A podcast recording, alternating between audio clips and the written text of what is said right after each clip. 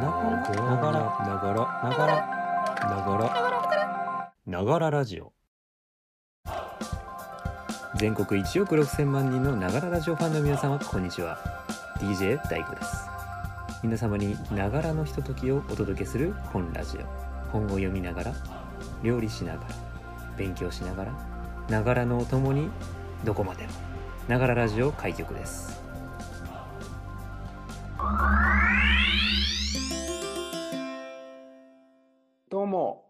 ラジオの筒井です。愛です。大悟です今日はお便りを読んでいきたいと思います。えー、愛ちゃん、お願いします。はいはい。とうんラジオネームみどりんごさん、22歳の方。うございますはじめまして。はじめましてはじめまして。ラジオ系のメール投稿初めてで緊張してます。よろしくお願いします。最近私は自宅にこもってネットフリックス三昧です。うん、自分の趣味で選んでいるとに似通ったものばかり見てしまうので、ぜひ、えーおすすめの映画を教えてくださいとのことです。なるほどうん。大悟さん、どうですか？映画お好きなんじゃなかったでしたっけ？そうでしたっけ？そんな気がしたんですけど、どう好ですか？きみたいですねどうやら。やっぱりあのおうち時間で皆さんちょっとねいろいろ探してる人も多いと思うんでぜひ渾身のやつちょっと紹介していただけますか？じゃあ王道はまくってるってあのさらってると思うので。はいはいはいここでご紹介申し上げたいのはディストピア映画の金字塔とも言われるはいはいはい未来世紀ブラジルという映画です。あーなんかでも見たことありますかね？名作映画として聞いたことはありますけど愛ちゃん見たことある？え、全然ないです。未来世紀？ブラジル。未来世紀ブラジル。という映画なんですけど。えこれはブラジルの話ですか？全くブラジル関係ないです。ブラジルじゃないのに ブラジルって言っちゃってるんですか？そうなんですよ。それすごいっすね。えじゃあサンバとかですか？いやサンバも全く関係ないですね。サンバも関係ない。えー、なんでブラジルなんですか？えーブラジルのなんかその一瞬でもブラジルの美しい砂浜にないる気分をそのなんかその味わうことができるかっていうその映像を見ただけで。っていう意味合いでブラジルとつけただけでそれ以上の意味はほとんどない。えーじゃあもう沖縄でもよかったかもしれないですか？ああ、なるほど。僕が先ブラジルの砂浜に行ったことある人はああこれちょっとブラジルっぽいよねみたいなところがちょっとあるのかもしれないですねもしかしたら。あるのかそうなんだ。うー。そうんまあまあまあ、ちょっとわかんないですけど、あらすじとしてはどんな感じの話なんです1980とか、なんていうのはいはい22モンキーズとかっていう SF 映画があるんですけど、かはいはい。完全に国民のすべてが情報を統制されている未来に生きる主人公が情報統制省っていうあの役職で勤務してるんですけど、はいまあ、ある打ち間違いによってテロ容疑者を5人逮捕してしまうんですね、その主人公。が。実際はと犯人じゃないんだけれども、それを間違ね。間違って5人っていうのは間違って逮捕してしまうという。そう。いや、これは大きな罪ですよ。でもなんかその事件ですかそこのこ今からこの話すプロットとかは、はい。ほとんど無意味になります。え？最終盤。え ー今こう真面目に話してるんですけどあこれマイノリティリポートとかそういう系の映画かなとか思ってる皆さんいらっしゃると思うんですけど。あ僕そう思っちゃってますね。いやもう完全にあるあるの SF 全てをぶち壊してきますよマジですか？最終盤にかけて。えー、ちなみにまあネタバレしない程度どっち方面に打ち壊されていくんですか？ネタ でも多分今から自分が言ってしまうとネタバレになってしまうので方面も含めて。はいはいはい。主人公の男の人の妄想っていうか夢の中にある美少女が出てくる。はいはい。その女の人に会いたいけど会えないっていうその願望を主人公は抱えながらその5人逮捕のその現場に行くんですけどその現場に行ったらその現場の中にその美少女ががいてでその美少女とその逃避行をしようといろいろ画策するんですけどうん。だ僕がその話してるこれも全てもうなんかギャグとして処理されてしまうようなラストがありますね。何時間ぐらいの映画なんですか？2時間ぐらいです ?2 時間ぐらいの映画でもう最後の最後で全てがひっくり返るみたいな感じですか？そう。でそれは全部あのプロットだけの面白さでで、それ以外にもなんか今の未来像ってそのなんていうかなソフトウェア社会っていうかそのアップルとかがもたらすようなちょっとシンプルで物事をこう削いでいくのが美しい未来だっていうのないですか？そのん。ありますね。ありますよね。そうですまあ、よりそうスマートバックトゥザフューチャーとかそうそうそうそう思い出してもらうと、80年代的な未来ってすごい物質文明がどんどん発達してって、で物量で何かこう便利さを勝ち取っていこうみたいな。うん、確かにね。あったと思うんですけど、寒くしたいとか暑くしたいとかっていう冷房器具を一つ入れるにしても家の真裏に全部管が入ってるんですよはあ、なるほど。管が入っててとかうん。こう寝てて寝てるだけで全部自動でこうウィーンってこの朝食作ってくれたりとかっていうのを全部すごく機械がこう再現しててなるほど。うんで今そういう未来ってアップルとかがアップルとか GAFA がそういう未来を見てるかっていうとそうじゃないじゃないですかそうですね。もっと物質的じゃなくて、こうソフトウェアでそうなんとかするみたいな。そうそうそうそうそう情報の技術の方でなんとかするみたいな話。そう例えば多分ドローンが一つの基地から運んできたりとかっていう方が現実的な感じするじゃないですか。はいはいはい。っていうのを考えるとまたなんか GAFA とかそういうインターネット的な世界がなかったハードウェアのその未来っていうのを見させられる。でその上でサスペンスとコメディの要素を多分に含みながら最後にどんでん返しがあるっていう映画ですね。なんというか、情報量がすごそうな映画ですね。半端ないですよ。圧半倒されないなんか 何回も見れるような映画なんですかね。あそうですね。うん。愛ちゃん質問ありますか？あのブラジルに関して。あこの映画に関してはい。あ多分すみませんあの えー映画に関して何かあります？気になったところ。なんか今ちょっとググらせてもらったんですけど、ポスターとかの書いてある、うん。この翼広げてこうなんか飛んでる人が夢に出てきた女の人ですか？いやこれが主人公です。あこれが主主人公。主人公が夢見る自分の姿。実際はこんなかっこよくないけどこんな自分であったらいい。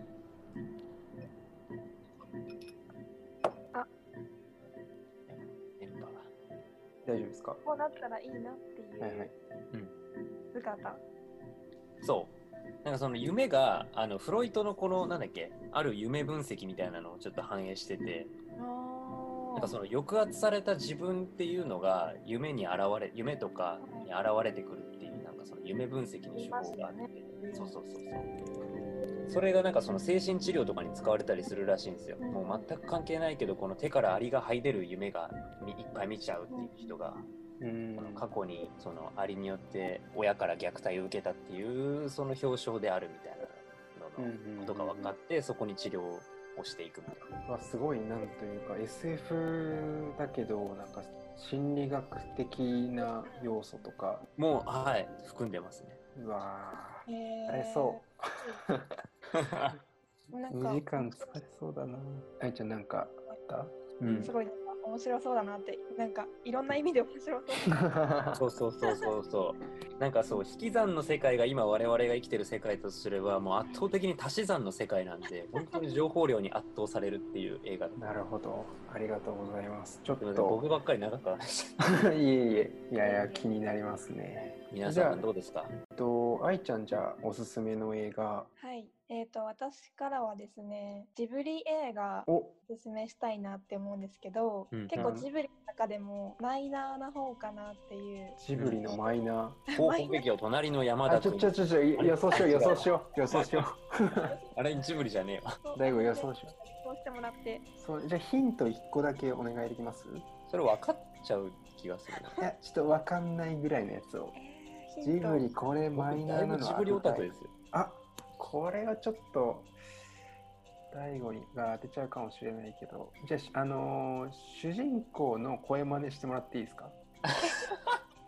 それむずすぎる。え？ああ主いいですねちょちょっと無理やりやってみてもらえます？気持ちは主人公でいきますね。あ、そうそう、う。ん。それでお願いします。うんうはい。んいきます。おはようございます。あ、違うかな。普通の愛ちゃんじゃない？それ。愛ちゃんだ、それ。いや普通なんですよ。ああ、おはようございますって感じ。朝の愛ちゃんでした。なんかちょっと凛とした感じ。なるほ。ど、なるほど。いやー、愛ちゃん出てたのかな、ジブリ映画。あまりにも私は普通の愛ちゃん。出てないですよね。出てないですね。はい。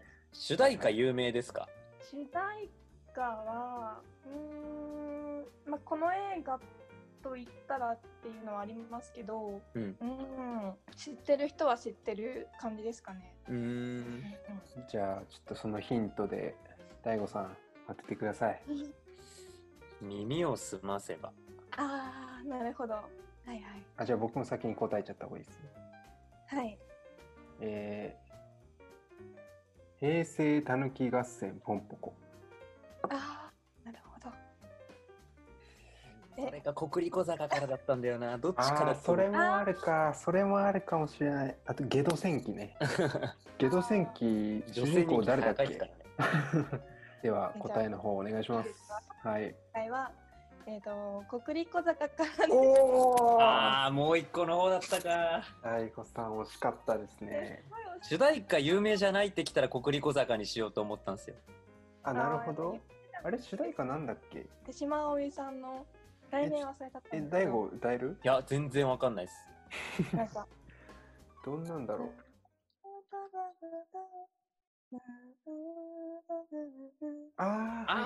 あ。それだそれだ。はいはいはいはい。いいよね、国立小坂から。私大好きで、僕も好きな方だな、ジブリだと。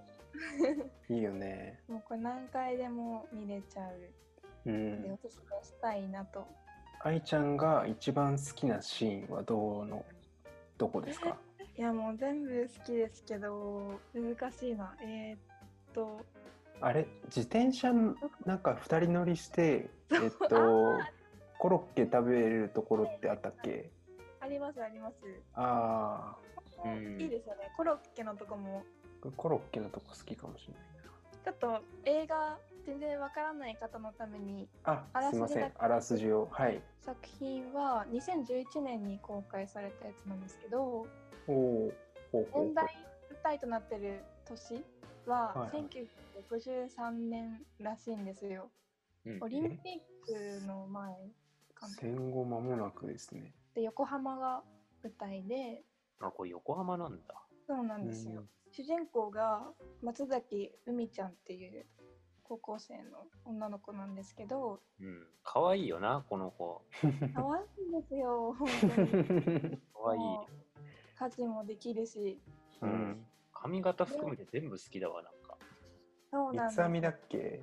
なんか外にこう、羽目の髪型なんですよね。こううんうんそうなんですよ。で、まあ、その子が、あれかな、戦争でお父さんを亡くして、こうずっと毎日、あのお父さん海で亡くしちゃったんですけど、うん。はいはいはい。毎日旗をあげるっていうのが日課でっていうところから始まるんですけど、うん。でその子が通ってる学校で、まあ、高校なんですけど、高校か、高校なんですけど、はい。ある時に、その文化部の部室がこう全部一棟に集まってるあ建物カルチュラタンって言うんですけどそこの取り壊しをこう巡ってこうあ。なんか論はい。争みたいな感じになったんですね。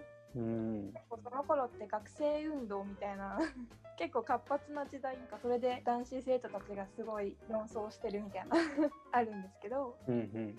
まあその中でなんか生徒会長とかこうなんか出てくるんですけど、まあ、生徒会長の、まあ、友達なのか生徒会長なのかちょっとまだそこはまあ、生徒会長と仲いい、ね、仲いい友達だよね、多分。はいうん。が風間俊君っていう。男の子なんですけど、まあ、その子とその海ちゃんが出会って まあ徐々にちょっと惹かれていくみたいな感じなんですけど、うん。まあ、それもその2人の点もありつつみたいな感じでその2人で最終的に学校の理事長理事長のとこったりとかしていろいろね分かっていくこととかもあるんですけどうんうん。ありがとうございます。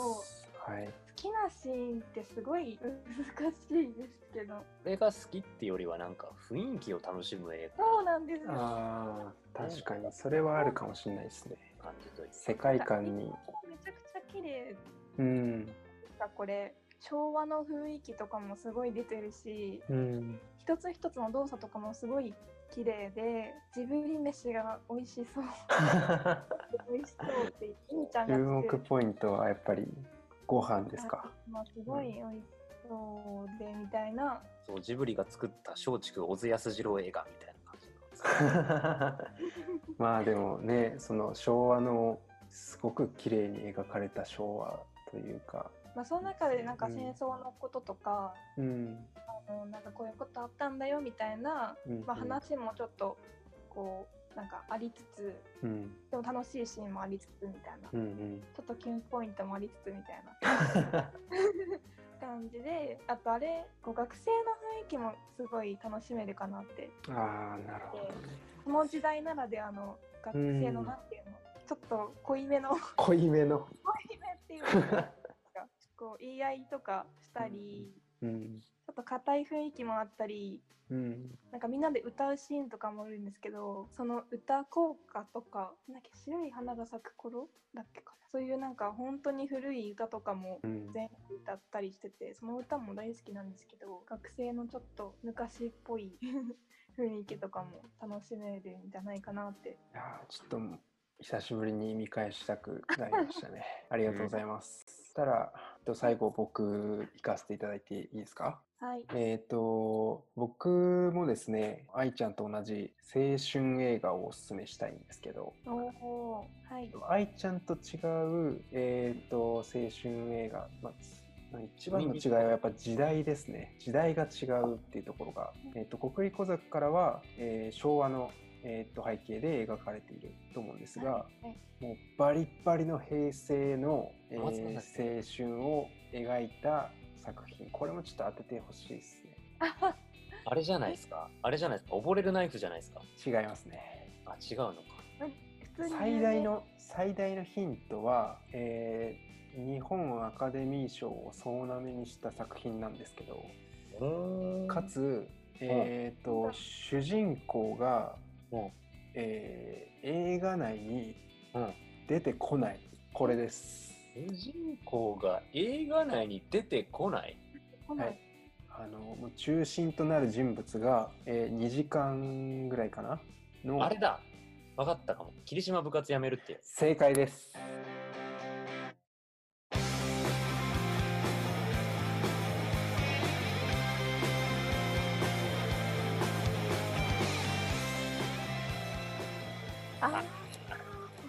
これ見ました？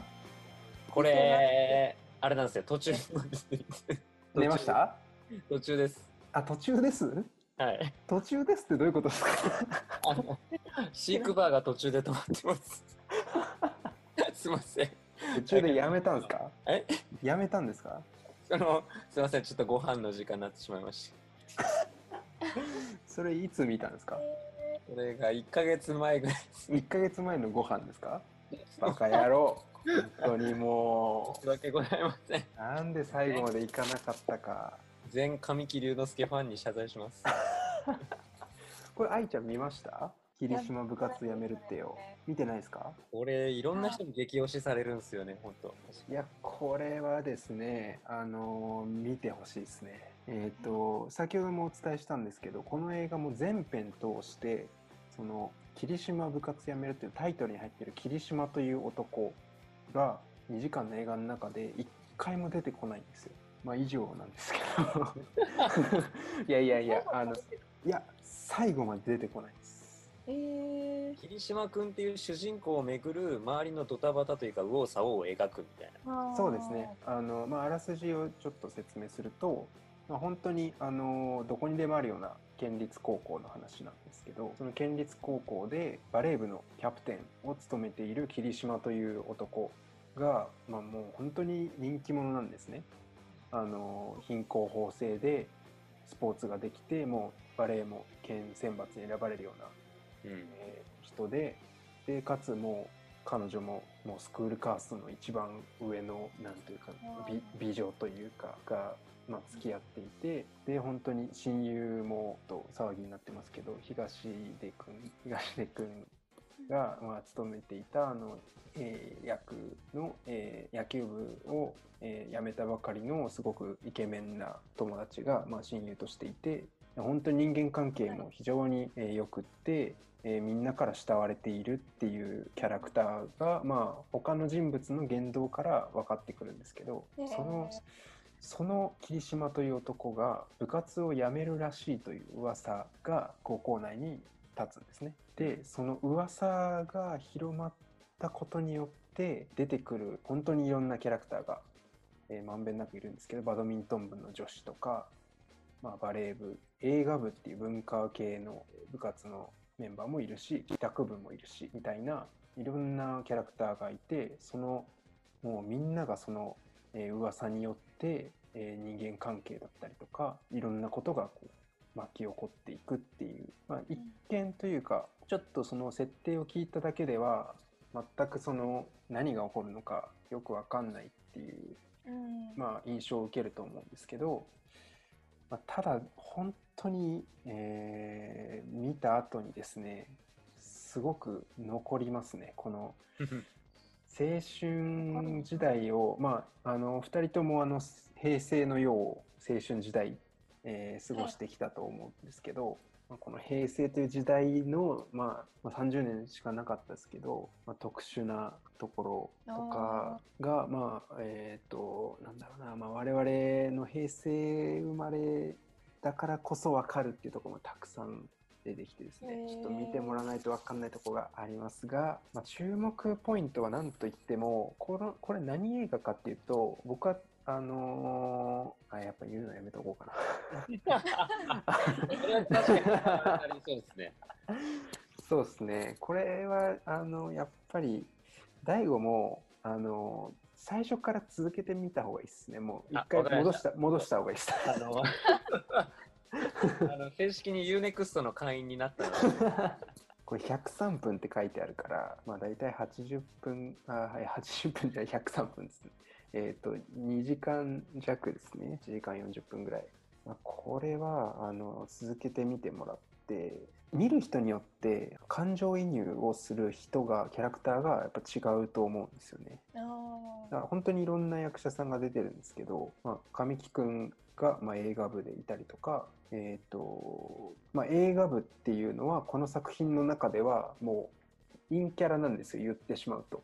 うんーうんうんよくあるじゃないですか。中学高校ってなんか運動部のなんかイケイケなやつらがなんか偉そうにしてるみたいうんうん。うん。な なんかそういうそういうのあるじゃないですかどうしても。ありますね。そういうのが、まあ、あのあるあるみたいな感じで、まあ、いろいろ描かれているんですけどその中でも、まあ、割と虐げられている映画部っていうので、まあ、あの眼鏡をかけたあの神木隆之介君が、まあ、一応そのなんだろう主人公というか、まあ、霧島っていう、まあ、主題に対して、まあ、主人公的な立ち位置でいるんですけど、僕はやっぱりあのそこにすごく感情移入してしまったんですよ。あはい、神木君のあ。その範囲めちゃくちゃ広いっすね。なんか、その映画って、うん主人公をあえて描かないことでの、この、なんていうかな、学校をしっかり描き切ったみたいなところがすごいですね。そうですね、まあ、それもありますね。なんでまあ、その帰宅部でもと文化系のまあ部活でも、まあ、運動部でも、まあ、本当に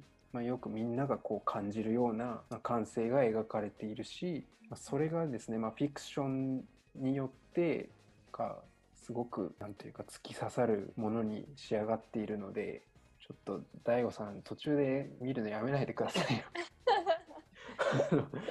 僕の主張が弱まっちゃうじゃん。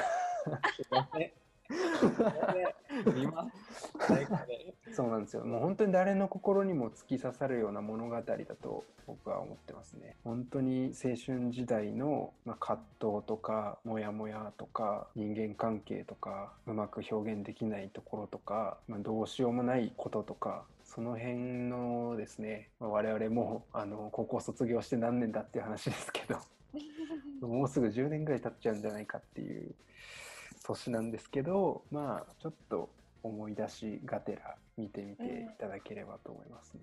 うん、なるほど。はいで気になりました。ありがとうございます。もう何にも説明してないんですけど。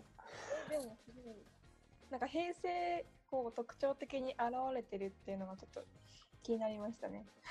そうですね。なんか、12年なんですね。2012年なんです。あ、そうですね。2012年なんで、まあ国立小坂の1年後ああ、そっか。へうんなので、まあちょっと、まあ国立小坂からのこれを見るっていうのはちょっと面白いかもしれないですけど、まあそれを見るとちょっとあの、平成嫌だなって思っちゃうかもしれない。昭和シンプルでよかったなって思っちゃうかもしれない。あ、何ですか？あそういう時は最後みんなでブラジルを見て 逃避すればいい。確かにそうですね。あの、すごい、確かになんか綺麗に、あの、調べてたんですけはいはいはい。ど、タイトルの意味。あ、大悟、ちょっとはい電波が良くないかもしれない。あ、電電波が良くないかもしれない無。駄みたい 大悟、聞こえる？大悟さなん感じらしい。大悟さん。あ、また、あ、ダメだ。なんか大ところに人足す ダメなんですよね。大悟さん？あ、ちあの、あ大悟さんすいあません。あの、逆にこっちが全然聞こえなかったですね。もう一回、あの、あ、あ、今大丈夫です。今大丈夫です。あ、いえ、あ、ちょっと良くないかも。もう一回お願いします。ああれ？聞いちゃった。あれ？大悟あれ？言っちゃった。消えた。未来行っちゃったかな。未来行っちゃった可能性あるね、これは。ブラジル行っちゃったのかな。あ、ブラジル。ブラジルの方行っちゃったのかな。電波が。電波がね、出ない。あ、今付け直したかなあ大悟？お、聞こえます？来た。あ、聞こえます、聞こえます。あ、よかったよかった。分波器買ったのに。おこ？いや、今、あの、大悟が未来行っちゃったのかなって話をしてたんで。あ、そういう手で帰ってくるのよか。そうちょっとそれ期待してた。ミスターそうすればよかった。ということで、ちょっと、あの、最後、あの、ブラジルに関して、ちょっとなんか、あの、喋りかけてたところから聞こえなかったんですけど、何をあ、そうなんですね。あの、ブラジルのタイトルの意味ほとんどないみたいですね。ブラジルってつけて、で、俺、意味深だろ、ほれほれ考えてみろっつって、みんな考えた考察したあげく、意味ないないです、へえみたいな感じの感じらしいうです。わーいやらしいですね。それは、許しません。でもなんか、うん。何の打ち合わせもなしに。なんかアニメ映画と邦画と洋画って分かしたね。すごいですね。確かに、確かに。まあ、時代もちょっとね、分かれている感じがして。そうそうそうそう。80年代と60年代。確かに面白いですね。未来と過去と現在か。未来と過去と現在になってる。おお、すそうなんごい。すそうなんですよ。そうなんですよね。ごいですね。すごいんですよね。すごいわ、これ。あんま伝わらない凄さですね。すごいですね。そうですね。なんかちょっと視聴者はもう、そう、どうせ打ち合わせしとるんやろえって思って聞いてますね。いやまあ今回は全く打ち合わせなくお便りを読ませていただきました。えーはいおすすめの映画は、えー未来世紀ブラジル、えー国立小坂から霧島部活やめるってよの3点となります。ぜひ、はい。えー見てみてください。ながらラジオ。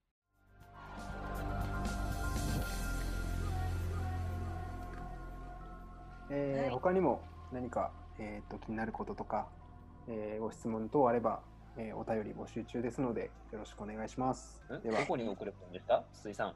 あそうですね。えっ、と、ツイッターのながらラジオと検索していただいて、そちらの方に、えー DM を送っていただければ、えーどんなお便りでも放送コードギリギリまで攻めさせていただきますので、よろしくお願ういします。ちの美人女子アナが読みますよ。あの、そういう時代錯誤な発言はちょっと控えていただいて。すいません、未来変えます。筒井さん、これ、はいはい。YouTube のコメント欄でも大丈夫なんですか？確かに、えっ、と、YouTube と、あ、そうですね、ながらラジオは、えっ、と、Spotify と YouTube で聞けますので、まあ、YouTube の場合は、えーコメント欄で、えーぜひお願いします。Spotify の場合は Twitter までよろしくお願いします。おやお願いします。はい、以上、ながらラジオでした。バイバイで。した。はい、バイバイ。今日もながらを求めて我々の研究は続く See you next time バイバイ